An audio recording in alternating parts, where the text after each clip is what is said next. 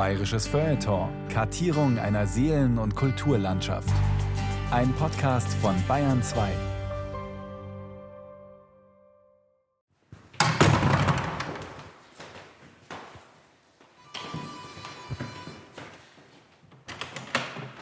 Willkommen. Hallo, Herr Kluge. Treten Sie näher. So, das ist meine Wohnung. Mit Ihnen weht so ein Stück Literatur hier herein. Ja? Das ist noch ein Teppich aus China von meinem Vater. Der hing in seinem Arbeitszimmer äh, als Arzt. Zwei Treppen hinauf und hinein in den kluge Kosmos. Eine Werkstatt stiller Betriebsamkeit. Als Besucherin ist man sofort beflügelt vom Elan, der Liebenswürdigkeit, der Spielfreude von Alexander Kluge. Autorenfilmer, Schriftsteller, Philosoph, Produzent, Jurist, ein Universalist in seinem Laboratorium. Er ist eben Vertreter dieser Nachkriegsgeneration und einer der klügsten, wie ich meine. Alexander Kluge ist Kartograf und Seismograph. Er erfasst die Strömungen unserer Zeit und zeigt uns unterirdische Verbindungen durch die ganze Menschheitsgeschichte. Meine Augen sind ein Archiv, ja. In den Archiven stehen Geschichten niedergeschrieben und es gibt schon viel Erzählung, die im Grunde ich wie ein Mikroskop oder ein Fernrohr nutzen kann. Kluge ist ein Arbeitstier, durchaus also auch da egozentrisch, kann aber ein sehr freundlicher Mensch sein, aufgeschlossen und neugierig. Also, wenn Alexander Kluge den Raum betritt, entsteht eine starke nervöse Vibration. Er ist immer in einem besonderen Erregungszustand. Er hat ein ziemlich großes Damenrad, damit er nicht über die Stange steigen muss. Und damit bewegt er sich öfter mal von seinem Haus weg zu Ari.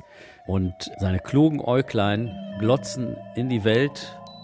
Im Moment ist es so, dass ich sozusagen in mir eine Stimme habe und die ist identisch mit dem Menschen, der 13 Jahre alt ist. Alexander der Kluge Porträt des Intellektuellen als staunendes Kind von Cornelia Zetsche mit Edgar Reitz, Hannelore Hoger, Ann Kotten, Helge Schneider, Anselm Kiefer, Ferdinand von Schirach und Alexander Kluge. Das ist Schreibtisch 1 und da drüben ist Schreibtisch 2. Wenn Sie hier hinkommen, schauen Sie, hier arbeite ich, wenn ich literarisch arbeite. Ja? Und das ist keine Unordnung, das sieht bloß so aus. Ja? Das ist hier Geschichten aus Halberstadt, ein Entwurf. Ja? Das ist hier The Murmur of the Pilot Fish, englische Version. Also parke ich das, ja, zum Beispiel in New York, wo es niemanden stört. Eine großzügige Schwabinger Arbeitswohnung unweit des Ari Filmstudios. Die Zimmer bis zur Küchenspüle voller Manuskripte, Bilder, Filme, Projekte. Fundstücke eines opulenten Lebenswerks.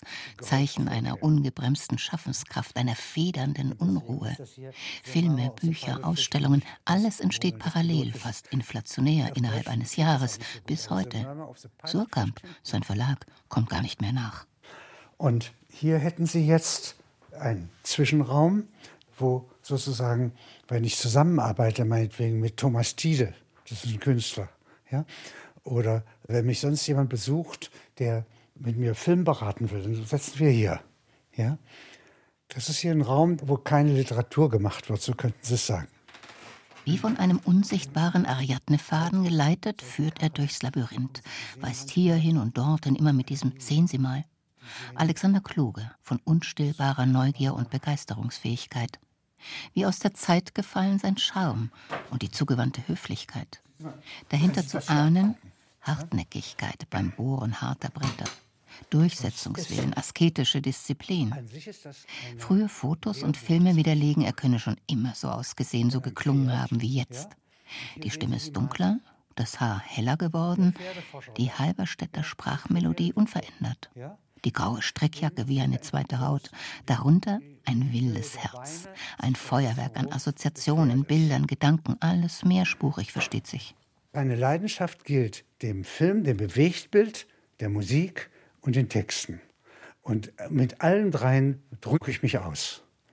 Aber ich mache es, indem ich diese Metiers getrennt in meinem Inneren ausübe. Ja? Also wenn ich mit dem Text arbeite, dann bin ich wie ein Kommentator tätig. Ja? Also ich versuche etwas so gründlich wie möglich, so genau wie möglich äh, zu beschreiben. Die Wurzeln der Worte, ja, die sind das Interessante. Ja? Bei einem Film werde ich nichts befestigen, was ich ja mit Worten tue, sondern im Gegenteil, das kommt ins Fliegen.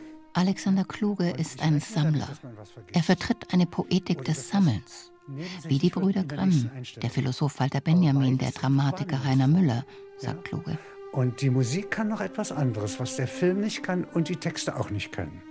Und warum die Musik das Herz ergreift, obwohl sie doch eigentlich auch nur Schwingung und Mathematik ist, ja, das habe ich noch nie verstanden, aber es tut's. Ja? Und es beeinflusst mich gewaltig, ob ich etwas mit Musik höre oder nicht. Ein Netzwerker, der spielend Kulturen, Zeiten, Räume zusammendenkt. Film, Text und Musik, Wissenschaft und Technik.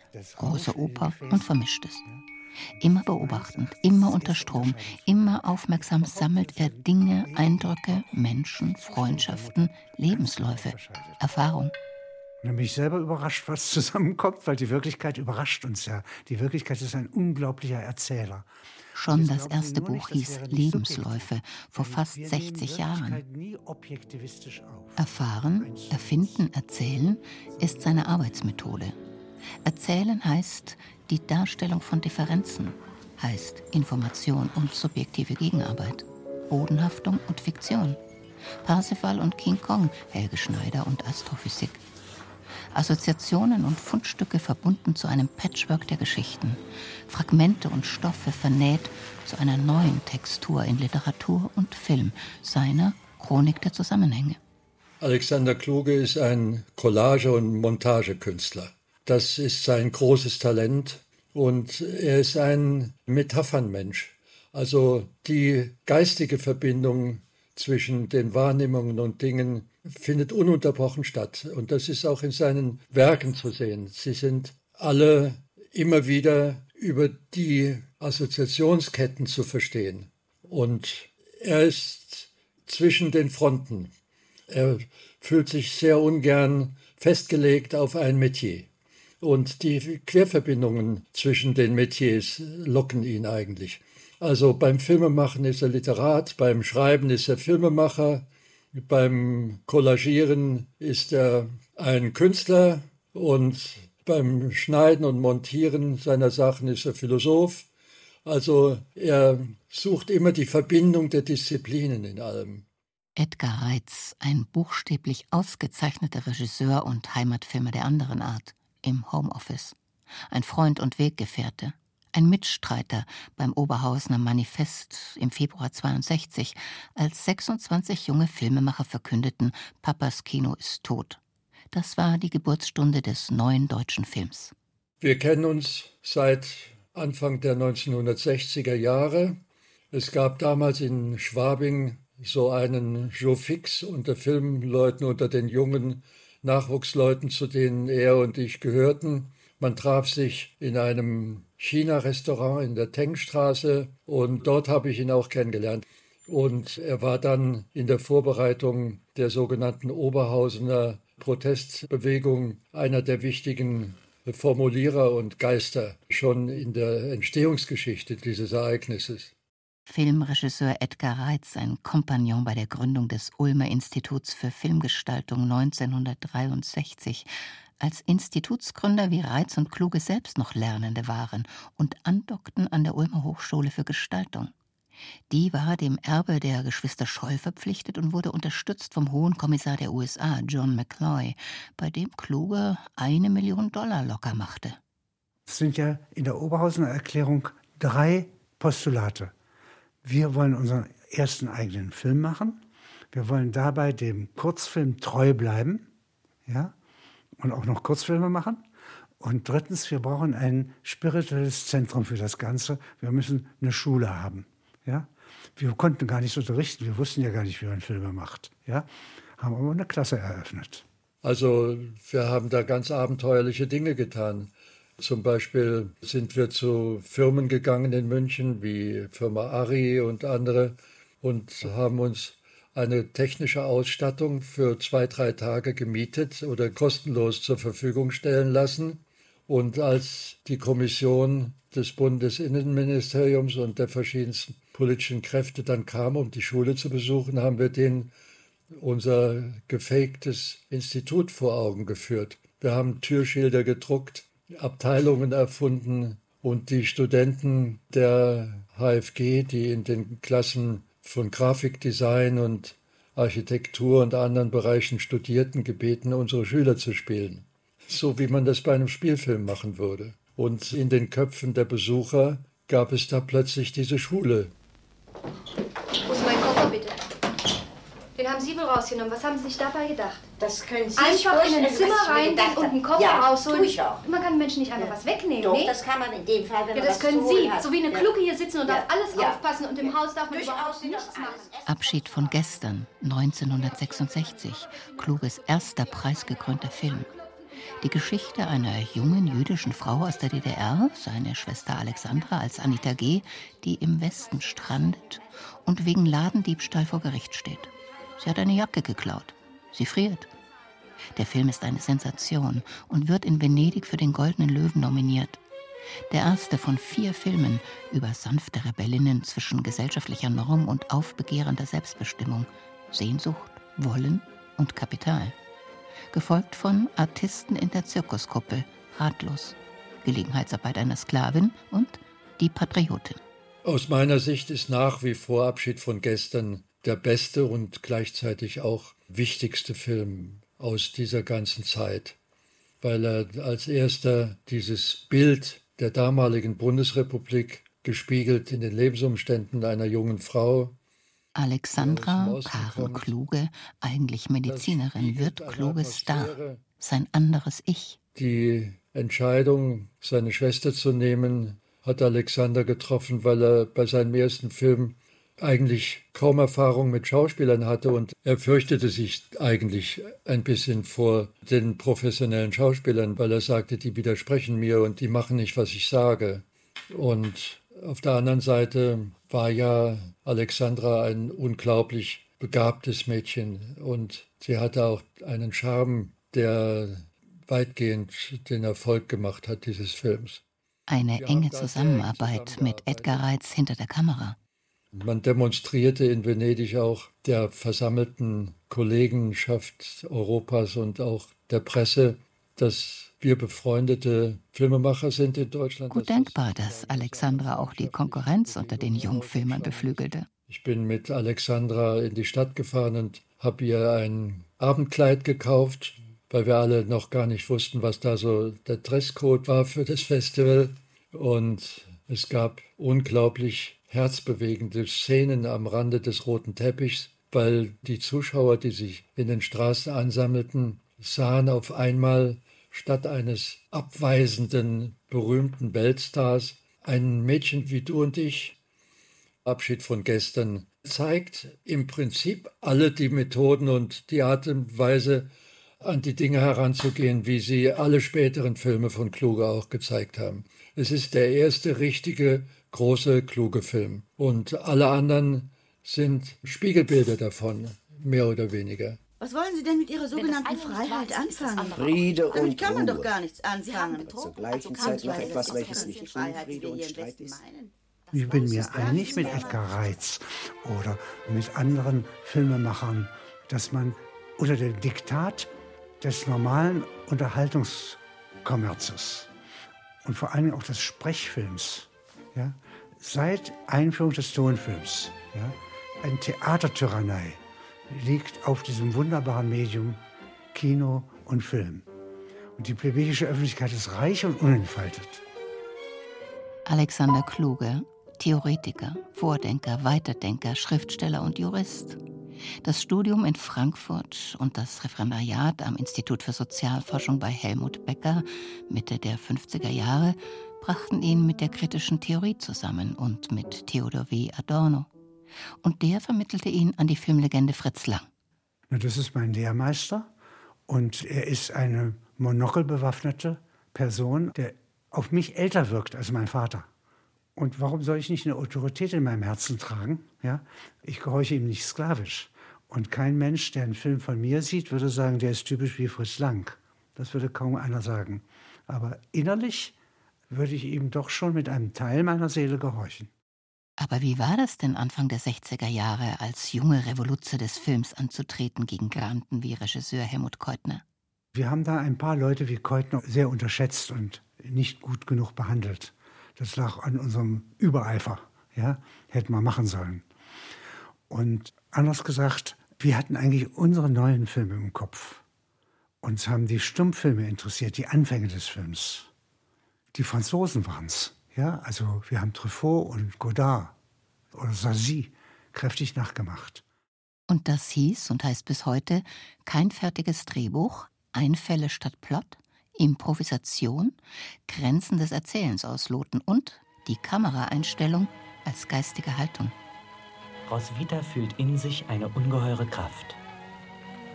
Aber sie weiß aus Filmen, dass es diese Kraft auch wirklich gibt. Gelegenheitsarbeit einer Sklavin von 1973 zeigt eine junge Hausfrau, Alexandra Kluge als Roswitha Bornski, die, um sich mehr Kinder leisten zu können, illegale Abtreibungen vornimmt.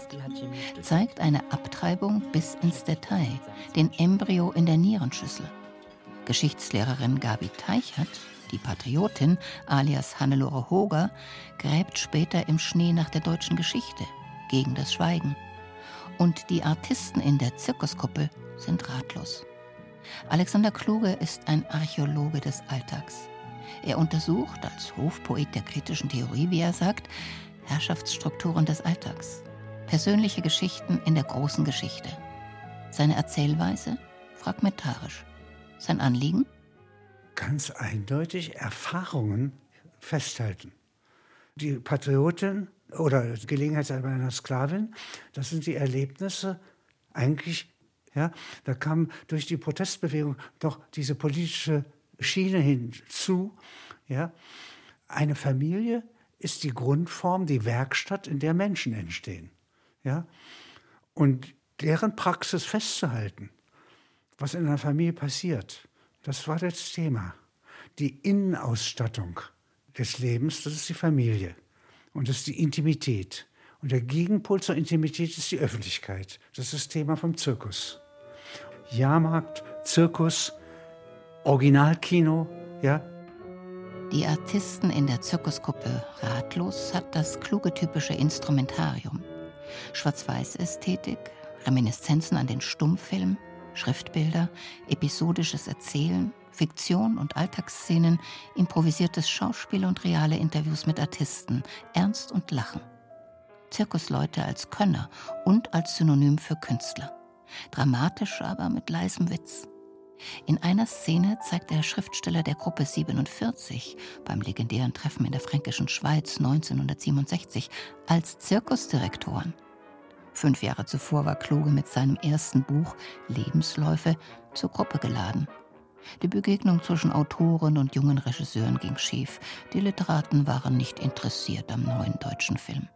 Eigentlich wollten wir eine Öffentlichkeit schaffen. Und wenn das mit den Mitteln eines Zirkuszeltes erforderlich gewesen wäre, hätten wir das gemacht. Da wir aber von Löwen gar nichts verstanden, ja, haben wir es mit Film gemacht. Leni Peikert will einen eigenen Zirkus aufmachen. Leni Peikert beerbt ihren Vater, der vom Trapez stürzte. Leni möchte den Zirkus reformieren, aber es fehlt an Kapital. Sie endet beim Fernsehen. Haben Sie mal in einem Physikbuch nachgelesen, was Sie da machen am Trapez? Das mache ich ganz intuitiv.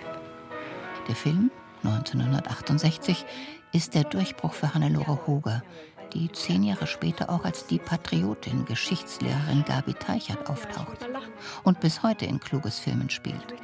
Sie erinnert sich in antiviralem telefonischem Abstand. Wir sind uns das erste Mal begegnet auf einem Korridor in der Hochschule für Gestaltung in Ulm. Da haben wir uns kennengelernt. Er war da mit äh, soweit ich weiß, Edgar Reitz. Ich kannte seinen Namen überhaupt nicht. Da sagte er, als er mich sah, da kommt was Gediegenes. Das war ich dann.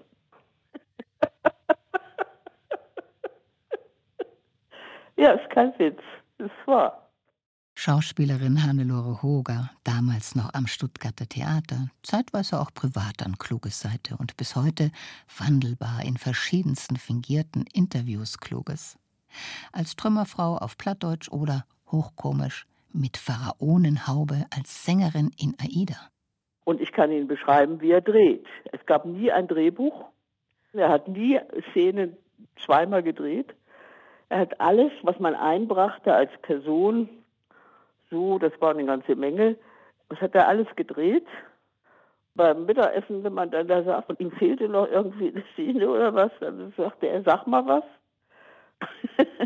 dann habe ich was gesagt und dann hat er eine Szene geschrieben und dann habe ich gesagt, du, das kann ich aber so schnell auch nicht jetzt, wenn wir drehen wollen, auswendig lernen.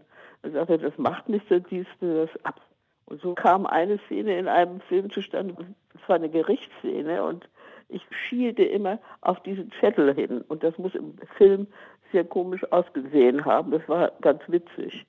Es gab keinen vorgeschriebenen Text. Nie. Auch nicht bei den späteren Sachen. Oder ich hatte eine Radpanne, die haben wir dann auch gleich mit, eine echte aber, ja. Ich kam da mit meinem kleinen Autochen von Stuttgart immer zu den Dreharbeiten und dann hat er das auch mitgedreht. Das Reparieren von einem Auto. Der drehte spontan, ja, immer. Sie hatten sich bis hier oben vorgearbeitet. Jetzt in der äußersten Zirkuskuppel wussten sie nicht, was weiter. Sich Mühe geben allein nützt gar nichts. Die Ratlosigkeit der Artisten unter der Zirkuskuppel habe ich mir mehrmals angeschaut. Es ist wirklich schön und klug und dieses Collagenhafte und die Reflexion der Arbeitswelt. Und ich glaube auch, dass diese Auseinandersetzung mit dem Kapital sehr, sehr interessant ist. Das ist natürlich ein größeres Lektüreprojekt, das ich selber noch nicht angegangen bin, weil es eben sehr viel Zeit brauchen wird. Aber das ist sicher eines der allerinteressantesten Projekte, auch dadurch, dass es so lange dauert. Alexander Kluges Arbeitsmethode ist die Kooperation. Kaum einer spricht so uneitel von Kollegen. Seine Tentakel reichen vom amerikanischen Lyriker Ben Lerner bis zur Virologin Karin Mölling, vom philippinischen Regisseur Carven de la Cruz bis zu Ann Cotton, 38, ein deutsch-österreichisch-amerikanisches Lyriktalent mit feinster Sensorik für Sprache, Gesellschaft, Genderfragen. Eine junge Dichterin, von der kluge Auskunft suchte über deutschsprachige Lyrik heute. Als er sie bat, ihn im Gespräch mit Enzensberger als Kamerafrau zu filmen, verschwand sie im Gorillakostüm. Ich kenne Alexander Kluge nur seit ein paar Jahren. Er ist natürlich ein, ein Monster gewissermaßen, ein ganz starkes Interesseorgan, das auf eine ganz eigene und unstoppbare Weise funktioniert.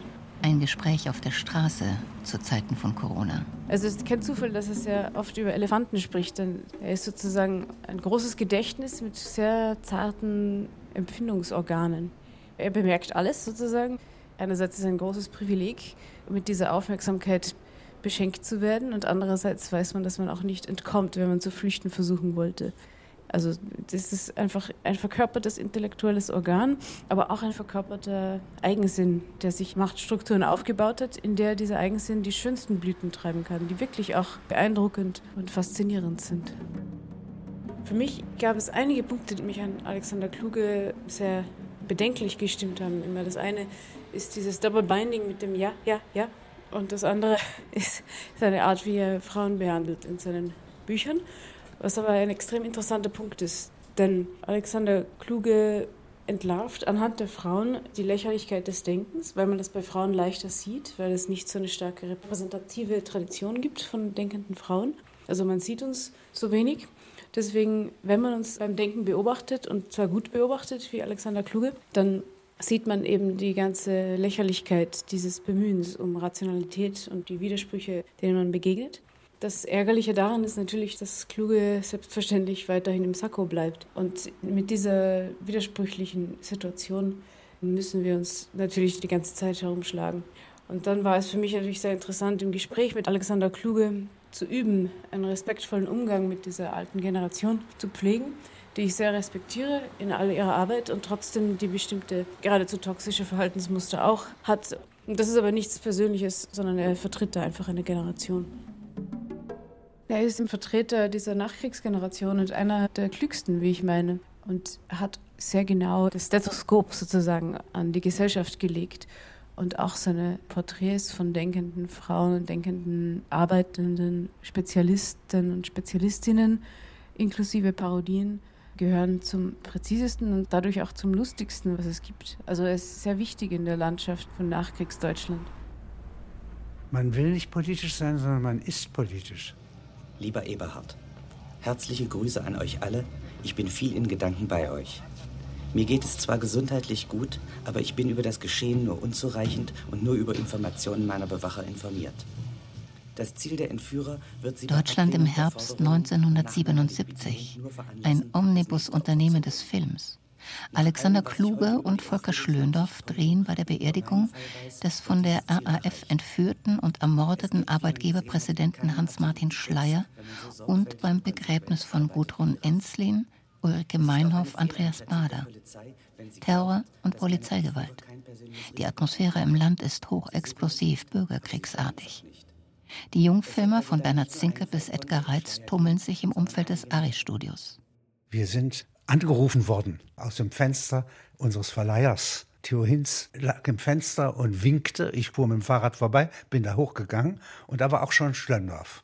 Und dann kam wenig später Fassbinder und haben als Filmemacher eigentlich denkend gesagt, das ist etwas, da kann man jetzt nicht einen Aufruf machen. Wir müssen was produzieren. Und haben dann an diesem Tag haben wir uns entschlossen, nächste Woche drehen wir Schlöndorff und ich fahren zum Dornhaldenfriedhof. Fassbinder macht das und das. Reiz macht wieder was anderes.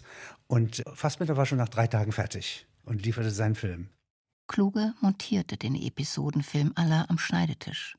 Unter Schlöndorffs wachsamem Auge. Alexander Kluge, ein Porträtist dieser Republik, einer der maßgeblichen Intellektuellen des Landes, ein Chronist der Gefühle, ein Aufklärer? Aufklärung ist ein starkes Wort und äh, habe den Mut, dich deiner Sinne zu bedienen, also nicht nur deines Verstandes. Ja? Ich würde sagen, Absicht und dann auch noch der Gegenpol, nach dem ich suchen müsste. Ja? Und so ist es mehr so wie ein Fangnetz. Das wäre so eher meine Art, den Dingen gegenüberzutreten. Ja? Hier, guck mal. So was hier. Das ist das Lieblingsorgelvorspiel von Karin Mölling. Kann sie selber Alexander spielen. Kluge ist ein Recycler. Er recycelt seine Fundstücke immer wieder, fügt neue hinzu und schüttelt sein Kaleidoskop zu immer anderen Bildern. Vertraute Elemente, Sätze, Bilder, Musik tauchen auf wie gute alte Bekannte. Aber aus den politischen Filmen der Anfänge sind fein gewobene Texturen geworden. Seine Videos, Bücher, Ausstellungen heute sind kühne Tiefenbohrungen in die Zeit. Wenn er das Triptychon für Starkünstler Anselm Kiefer zeigt, kriecht er fast in den Computerbildschirm. Darauf flimmern auf schwarzem Grund drei Filme gleichzeitig, wie einst die drei Kameras des Filmpioniers Abel Gons. Hier nun die mittelalterliche Pest, ein Kirchenuhrwerk und das Coronavirus unter Mikroskop heute. Im Dreiklang der Filme zu Orgelklängen von Bach entsteht im Kopf des Betrachters ein neues Bild. Aus der Zeitspirale wächst Erkenntnis und jede Menge Komik. Kluge ist ein Intellektueller, der Tränen lacht, von subtilem Humor und entwaffnender Heiterkeit. Aber woher hat er dieses Repertoire, dieses Gedächtnis? Wie um alles in der Welt funktioniert der Assoziationsapparat im Kopf des Alexander Kluge? Na, Im Kopf ist es nacheinander verstaut. Das ist nicht sehr schwer. Ich habe das aus der Beobachtung eines Textes, den man die Wirklichkeit nennt. Ja? Und auf die war ich schon als Kind neugierig. Und diese Wirklichkeit kann man lesen, wie eine Schrift an der Wand. Sie hat aber viel Kleingedrucktes. Ja? Und das ist die poetische Methode. Wenn du mir mal das Wort nichts philosophisch erklärst, was ist nichts? Das Nichten des Nichts. Nichts. Also zunächst einmal hat es den Status eines Begriffs, wie etwas. Und sehen Sie, hier würde jetzt mein Kameramann stehen, hier. Hier ist der Teleprompter. Ja. Hier haben Sie eine kleine Sitzecke, mit der Sie Kontrollen machen können. Und aufnehmen würden wir hier in dem Raum. Da ist hinten eine Bluebox, Da kann ich jetzt, wie Sie wissen, jeden Ort der Welt, den ich fotografisch besitze, hinsetzen. Und da sitzt dann eben Helge Schneider dort an dem Tisch ja, und sitzt im alten Rom, wenn er eins der Kostüme hier trägt. Nicht? Lilith Stangenberg als Wolf. Der Hausbesuch Stunden später. Im letzten Raum der Schwabinger Arbeitswohnung ein schwarzes Atelier und auf der Kleiderstange eine haarige Wolfsmaske, Engelsflügel, Uniformen, Kostüme für Helge Schneider als Leseratte, Hannelore Hoger als Trümmerfrau, erfundene Interviewpartner neben Wissenschaftlern, Politikerinnen, Philosophen, Künstlerinnen. Manche sind Freunde geworden. Kluge sammelt Freundschaften. Wie der Halberstädter Aufklärer Johann Wilhelm Ludwig Klein. Du sprichst sehr flüsternd, ja? Du hast nur ein Stimmband? Das ist äh, eine Stimmlippe, ist mir gesagt worden. Ist gelähmt durch die Operation. Legendär Fernsehinterviews wie die mit dem am Ende todkranken Dramatiker Heiner Müller. Die feinen Züge hinter Zigarrenwolken.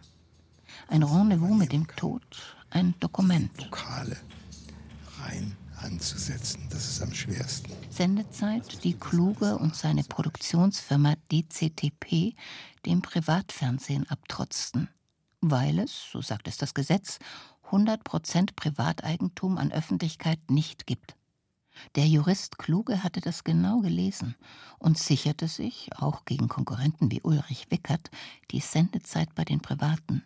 10 vor 11 und andere Mitternachtsmagazine auf RTL und Sat1 mit Roboterflüsterer Helge Schneider, dem Romanisten und Marxkenner Josef Vogel, mit dem Astrophysiker Muchanow und vielen, vielen anderen. Hier singt Kluge mit der Schauspielerin Sophie Reuss ein Requiem für den Regisseur, Freund und Bruder im Geiste Christoph Schlingensief. Die Kugel kam geflogen. Ah, ich, äh, äh, trifft sie mich oder trifft sie dich? Ganz hinten in der Ecke das Herz, die Kamera, eine 120S Blimps von Ari. Nicht so genau wie Digitalkameras, aber hochsensibel und vielschichtig. Sieben auf einen Streich. Das sind also sieben Schreiber, die Ihnen das Filmbild aufnehmen, wenn es in 35 mm ist und diese Chemie reagiert wiederum vollkommen autonom und unbeeinflussbar durch das Kopierwerk. Ja? Sieben auf einen Streich heißt? Also die Kamera ist ein Schreiber, mein Kameramann ist ein Schreiber, die Natur ist ein Schreiber, ich bin einer, ja, und so weiter. Der Herbst ist ein Schreiber und der Sommer ist ein anderer, ja. Und so können Sie sagen, dass viele Stimmen eigentlich ein realistisches, authentisches Bild machen. Ja?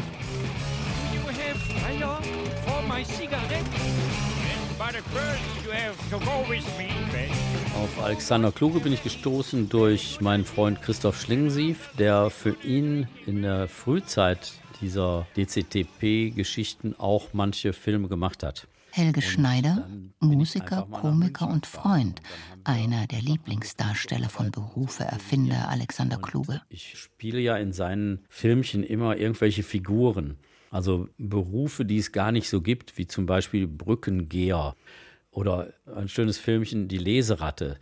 Das ist auch eine tolle Sache. Also das entsteht in einer Situation, in der wir also zusammen telefonieren und irgendwie Quatsch machen und dann fallen mir irgendwelche Begriffe ein und dann vervollständigt er die und dann fahre ich dann irgendwann nach München und nehme mir dann auch die Zeit. Ich muss natürlich auch wirklich fit sein, körperlich, weil das ist sehr anstrengend, zwei Tage lang nur zu improvisieren mit jemandem, der so viel im Kopf hat und so viel wissen will wie Alexander. Und wenn man als Leseratte äh, geboren, ist. geboren ist, dann äh, das, das kann man nur glücklich sein. Es gibt so viele Sachen zu lesen, ist wunderschön. Aber in Schreiben hat es eine 5. Ja? Schreiben ist, interessiert Schule, mich nicht. Ich will lesen, lesen nicht schreiben. Ich will lesen. Es ist also wirklich viel, viel Arbeit, aber die ungemein Spaß macht. Und dann fangen wir da an zu improvisieren und dann erfinde ich auch immer bestimmte Dialekte und dann äh, sehe ich, wie er da sich verkriecht vor Lachen in sich selbst, in seinem grauen Anzug oder blauen. Meistens hat er einen blauen Anzug an und ein graues Strickhemd. Und dann lacht er sich kaputt. Also es ist wirklich ein Abenteuer, mit Alexander zu arbeiten. Immer wieder. Ich weiß nicht so viel wie Alexander Kluge, wie auch der Name schon sagt. Ich bin Schneider, er ist Kluge. Aber ich kann das, was er da weiß, kann ich sofort versuchen zu übersetzen und dann vollends auf den Teppich zu bringen. Was machst du bei russischen Buchstaben? Nix. Nix. Ganz normal. Lese ich auch. Ich lese die so. Ja. Äh, ich verstehe es nicht immer, muss ich Ja. sagen. Ne? Ich glaube, Alexander Kluge ist kein Workaholic. Ein Workaholic ist gegen Alexander Kluge eigentlich ein Waisenknabe. So hat man früher gesagt. Also ich denke, dass Alexander Kluge auf vielen Ebenen gleichzeitig 24 Stunden am Tag worked und auch walked. Also er geht ja zwischendurch auch mal von einem Zimmer ins andere oder er fährt mit dem Fahrrad ein paar Häuser weiter. Höchste Zeit, die Löwen zu ehren. Die Filmbänder, Bambis, Literatur- und Ehrenpreise. Im Literaturzimmer stehen die Trophäen unaufdringlich, fast beiläufig. Nein, die sind beim Umzug hier gelandet, sagen wir mal. Ja? Und irgendwie mag man sie nicht in den Keller stellen und einen anderen Ort habe ich nicht. Ja? Und die Löwe von Venedig bedeutet mir auch was. Ich habe drei Löwen von Venedig, einen silbernen, zwei goldene. Ja? Und das ist ein Bambi für Abschied von gestern. Sowas würde ich nicht mehr kriegen. Und Bambi ist ja nicht wirklich ein, sozusagen ein Kunstpreis. Ja? Das ist ein Bundesfilmpreis. Und ich muss ganz ehrlich sagen, ich bin da stolz drauf. Also das wäre überheblich zu sagen, äh, ich schmeiße sowas weg. Das macht man nicht.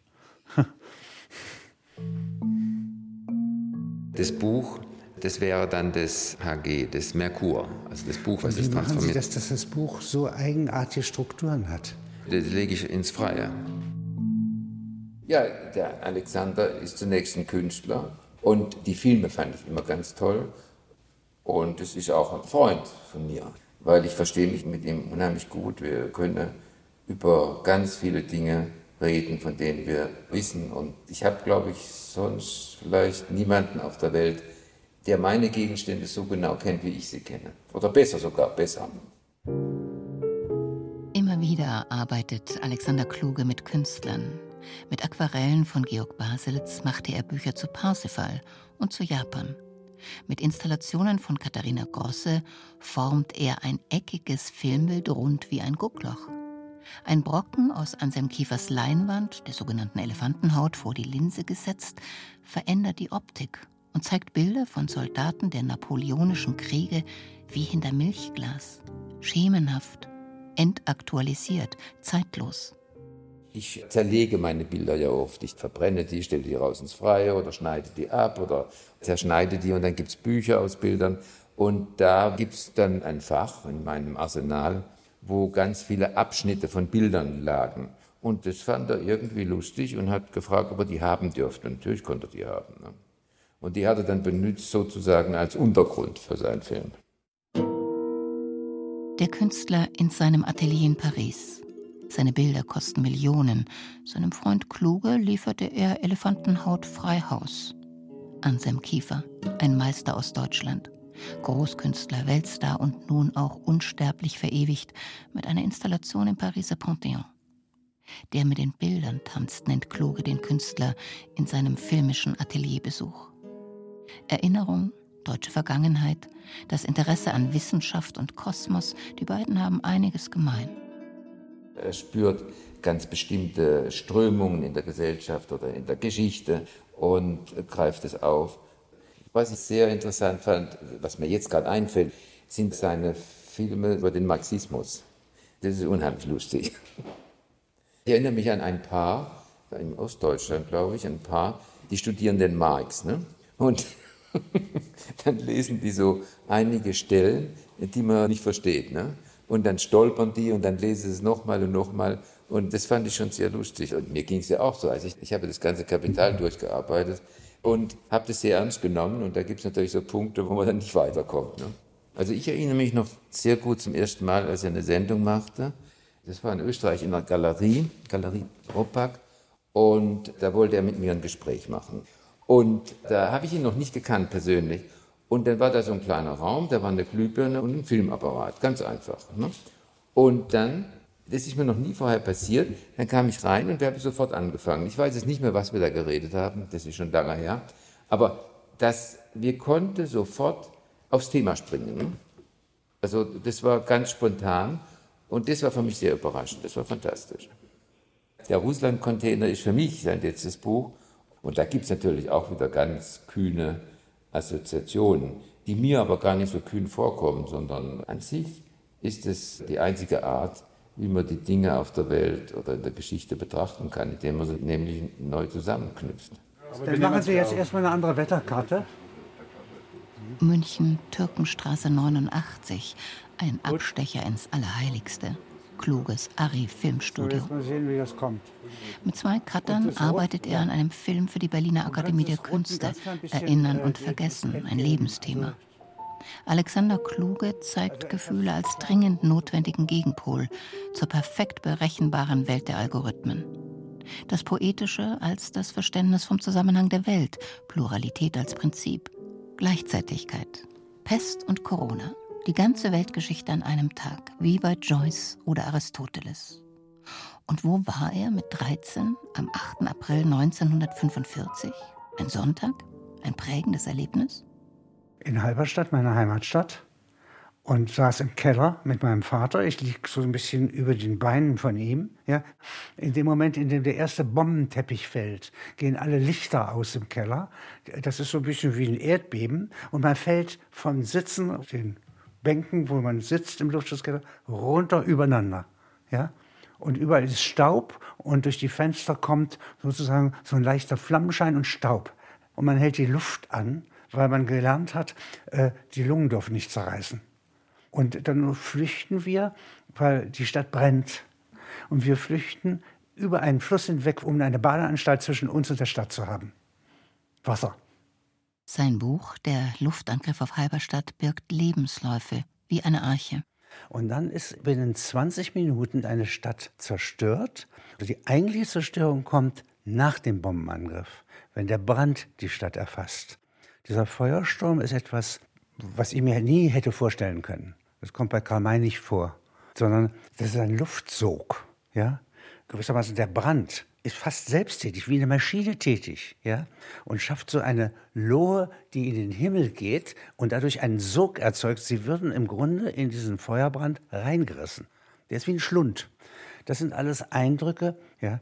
Und eigentlich habe ich die ganze Zeit darüber nachgedacht, ach, jetzt fällt ja die Klavierstunde am Nachmittag aus. Sie merken, Wichtiges, Unwichtiges, Reales, Irres, ja, rotiert durcheinander, wie in einer Alchemistenküche.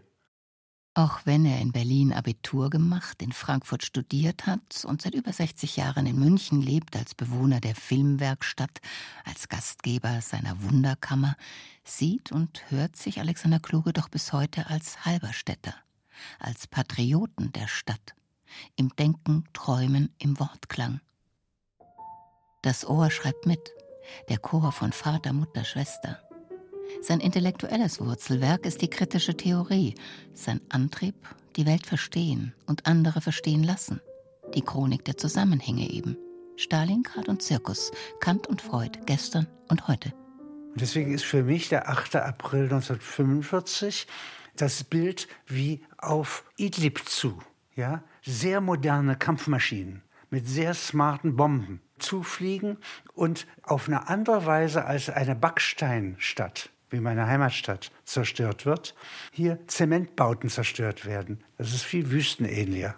Wir haben in Halberstadt weiße Fahnen gehängt. Frühling mit weißen Fahnen, dass man noch kapitulieren kann. Sie können gegenüber einer Drohne oder einem Bomberkommando nämlich nicht kapitulieren. In seinen Filmen immer wieder Bomben. Von Halberstadt ist nur ein kurzer Moment bis Bergkarabach.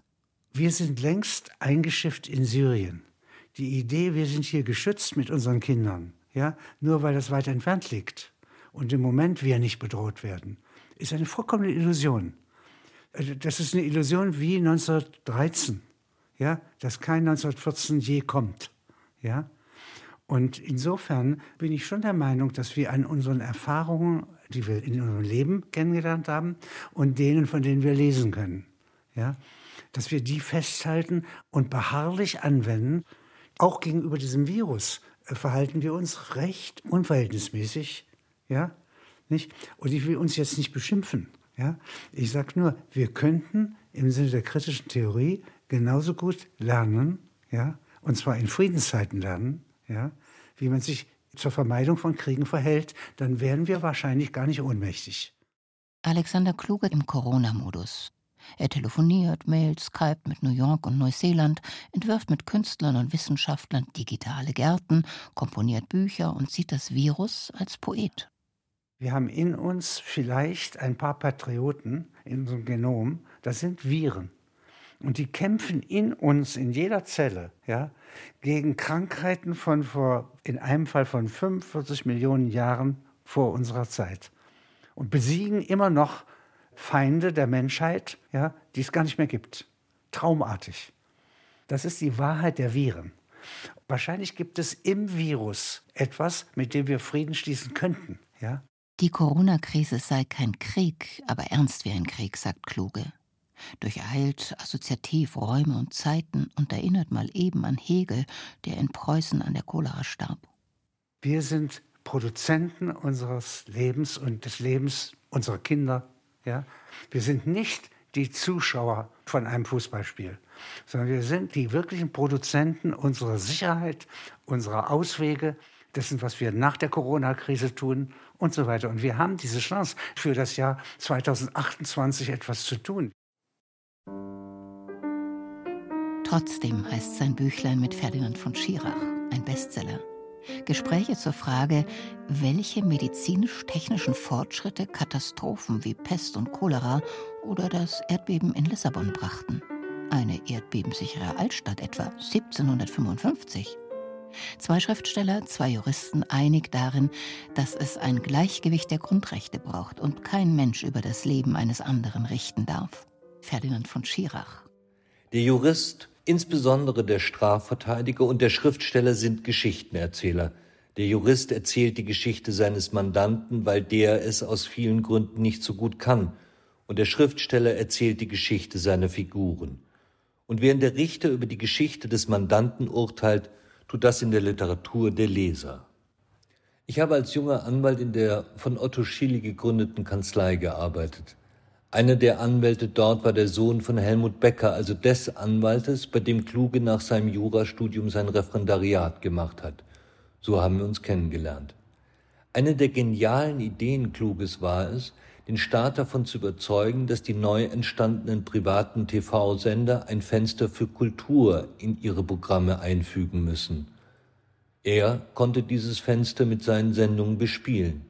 Ich hatte irgendwann einen Vermerk dazu geschrieben, der Kluge wohl gefallen hat. So kamen wir ins Gespräch. Ich war ein bisschen aufgeregt. Immerhin ist Kluge einer der bedeutendsten Intellektuellen in diesem Land. Aber er tritt Menschen ganz unbefangen gegenüber, aufmerksam, sehr neugierig und ohne irgendwelche Überheblichkeit, selbst wenn es nur ein junger und nervöser Anwalt ist. Ich hatte damals natürlich einige seiner Filme gesehen, aber vor allem seine Lebensläufe gelesen. Das war ein bei Surkamp erschienenes Büchlein. Für mich ist Kluge vor allem Schriftsteller, vielleicht weil ich selbst einer bin. Er ist der ideale Geschichtenerzähler. Literatur hat ja keine Macht, auch wenn das immer wieder behauptet wird. Aber sie kann Trost sein.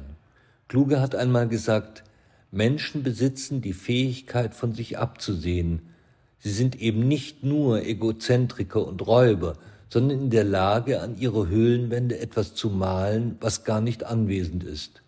Die Menschen sind da eigentlich Zauberer. Und ja, Alexander Kluge ist ein solcher Zauberer.